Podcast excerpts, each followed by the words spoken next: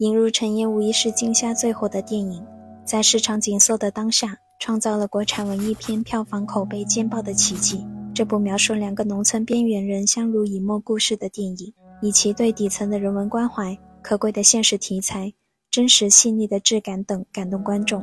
其中最为称道的是电影塑造的马有铁和曹桂英两个主角相互陪伴、相依为命的爱情。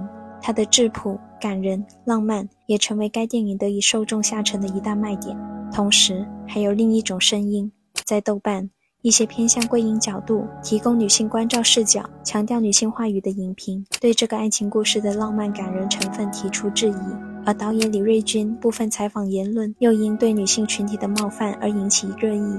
带有性别色彩的观点断裂，让这部电影的评价变得更加有趣。在这期迟来的节目，我们不妨以女性话语来解读下《引入尘烟》。《引入尘烟》的爱情故事能感动女性观众吗？引入尘烟的优点也有太多影评提出了。我认为它最宝贵的是在主流话语垄断的中国荧幕开了一道细微的狭隙，让我们看到民间话语也能占一席之地的曙光，洗涤了荧幕长久积累的浮华与虚伪。另外，它让规避已久的阶级话语重归荧幕，展现真实的农村底层生活以及他们所面对的生存困境。引入陈岩掌握的就是阶级话语。展现阶层分化衍生的差序权利在运行中造成的压迫与剥削。张永福、村民老四和桂英就形成了层次分明的阶层结构。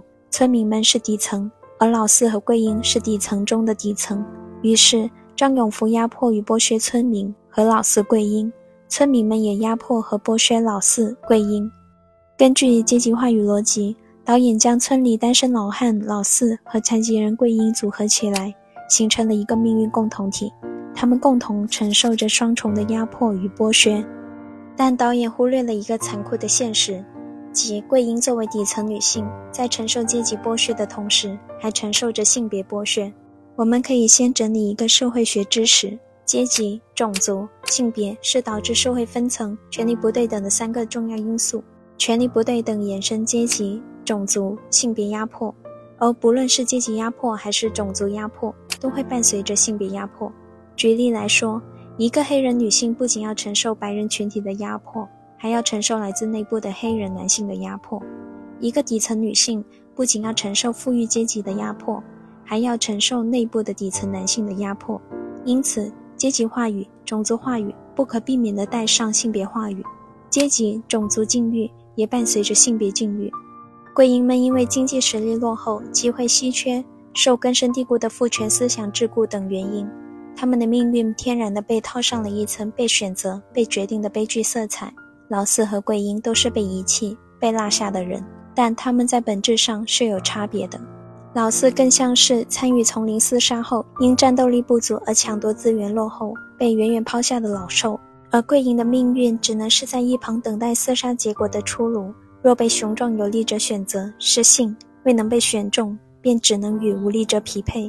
对于命运的支配，老四们远比桂英们拥有更多主动性，而桂英们难逃被动与物化的命运。这种物化标准就是劳动力与生育能力。残疾的桂英，劳动力残缺，生育能力丧失，在物化标准的评判下，她的命运早被父权思想标好了价码。在电影中，对农村女性的物化无处不在。她也不能生育，她也是可怜的。这点子那咋就是看着了？哎，你们俩哭我那咋你管这不着了？我就要那个热闹，能给我拉扯吗？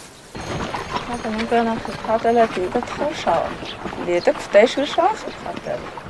桂英就是底层农村女性的缩影，这种如同诅咒般的宿命，蕴藏着惨痛的悲剧性。但在引入尘烟中，导演不仅抛弃了性别话语，还呈现了让人毛骨悚然的男性霸权创作思维。他不仅没有意识到这种悲剧性，还将桂英命运的悲剧性合理化，将两人的结合塑造成了一个救赎的故事，并不断强调他的救赎意味。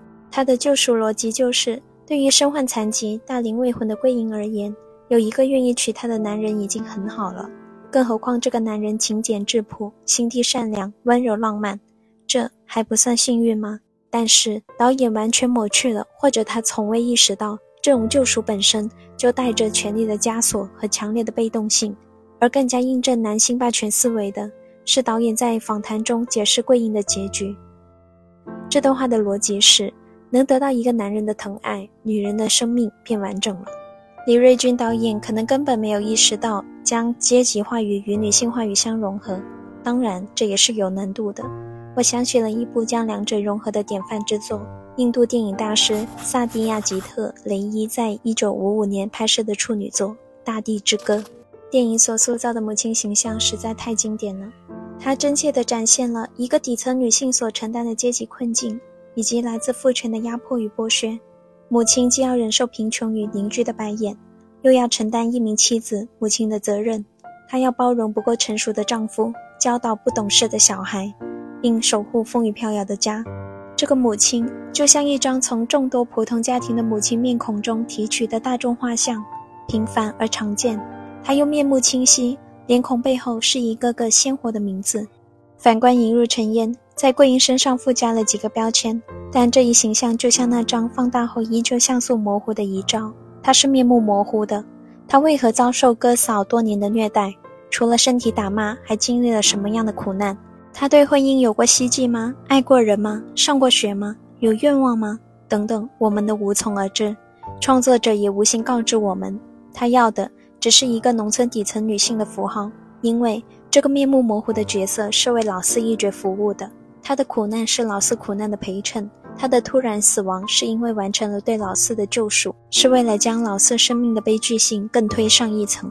但是我们都太清楚，每一个面目模糊的桂英背后，就是一张麻木和绝望的脸庞，是一个张牙舞爪的嗜血谎言，是难以铲除的父权社会结构性痼疾。当房间的大象庞大的无法视而不见，我们却沉溺在一个个田园牧歌式的救赎性爱情故事。那些脸庞、谎言、顾忌，只会以更快的速度被人视而不见，乃至遗忘。作为一名女性观众，这便是我无法被这个爱情故事感动的主要原因。而作为影迷，个人认为，引入尘烟在影像上充斥着一股生硬感。我无法从中感受到生命时光的流淌。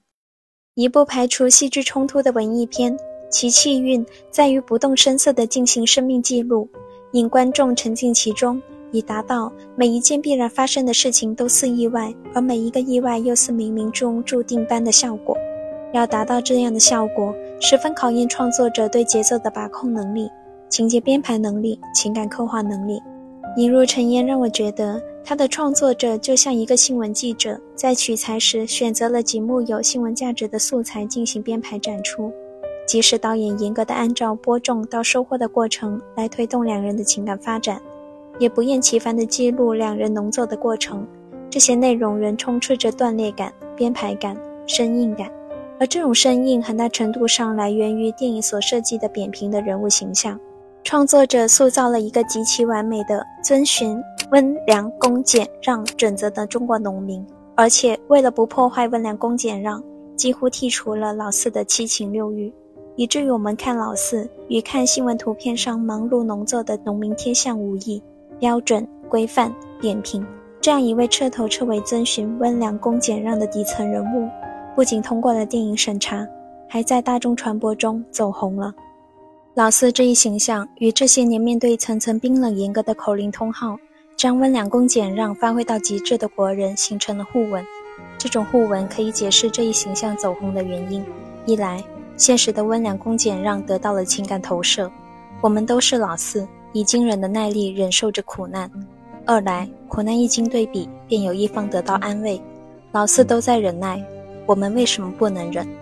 于是，现实的温良恭俭让再次合理化，得到自洽。可是。这部电影与我们都陷入了一个骗局，即在赞赏温良恭俭让的同时，我们有没有反思过，温良恭俭让是应对苦难的良药，亦或是苦难的来源？电影的结尾还能以几个字眼拼凑假象，为老四的温良恭俭让找到安置，而现实的温良恭俭让结局只有一个：忍耐苦难，苦难只会源源不断。若大家喜欢这期节目，请多多一键三连，您的支持是我更新的最大动力。我们下期再见。